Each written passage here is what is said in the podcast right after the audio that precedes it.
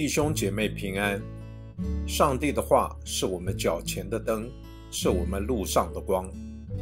让我们每天以三读三祷来亲近神。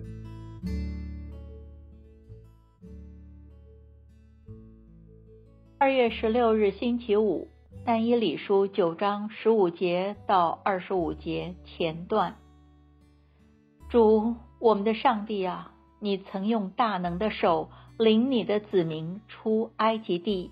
使自己得了名声，正如今日一样。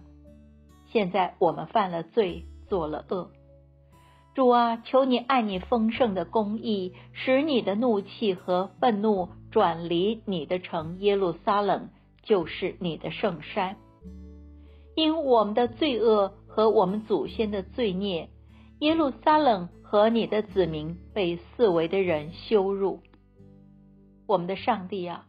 现在求你垂听你仆人的祈祷恳求，为你自己的缘故，使你的脸向荒凉的圣所发光。我的上帝啊，求你侧耳而听，睁眼而看，眷顾我们那荒凉之地和称为你名下的城。我们在你面前恳求。不是因自己的意，而是因你丰盛的怜悯。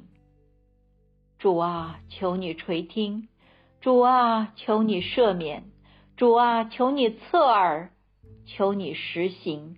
为你自己的缘故，不要迟延。我的上帝啊，因这城和这名都是称为你名下的。我正说话祷告，承认我的罪。和我百姓以色列的罪，为我上帝的圣山，在耶和华我的上帝面前恳求。我正在祷告中说话，先前的意象中所见的那位加百列，约在献晚祭的时候，迅速飞到我这里来。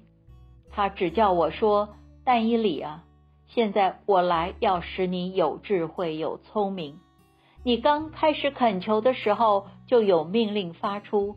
现在我来告诉你，因你是蒙爱的，所以你要思想这事，明白这意象。为你百姓和你圣城已经定了七十个期，要止住罪过，除尽罪恶，赎尽罪孽，引进永恒的公义。封住意象和预言，并高至圣所。你当知道，当明白，从发出命令恢复并重建耶路撒冷，直到受高的君出现，必有七个七和六十二个七。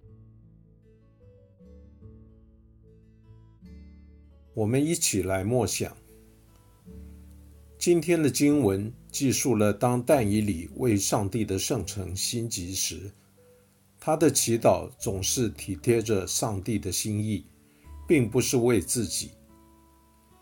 于是，在那位专责报喜信的天使加百列来回应他的祈祷内容中，我们看到但以理尚未祷告之前，上帝已经展开了他救赎的计划。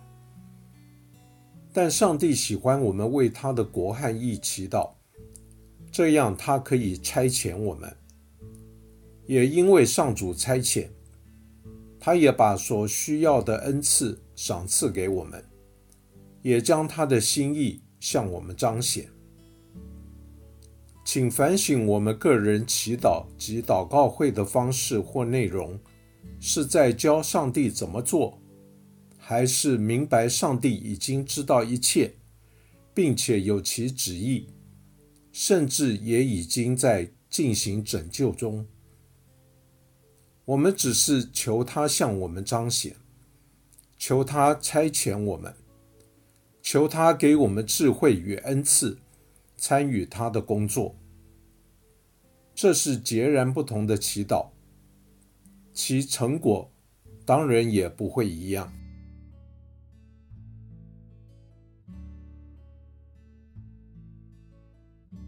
请默祷，并专注默想以下经文：留意经文中有哪一个词、哪一句话特别触动你的心灵，请就此领悟，以祈祷回应，并将心得记下。但以理书九章十八节，我的上帝啊，求你侧耳而听，睁眼而看，眷顾我们那荒凉之地。和称为你名下的城，我们在你面前恳求，不是因自己的意，而是因你丰富的怜悯。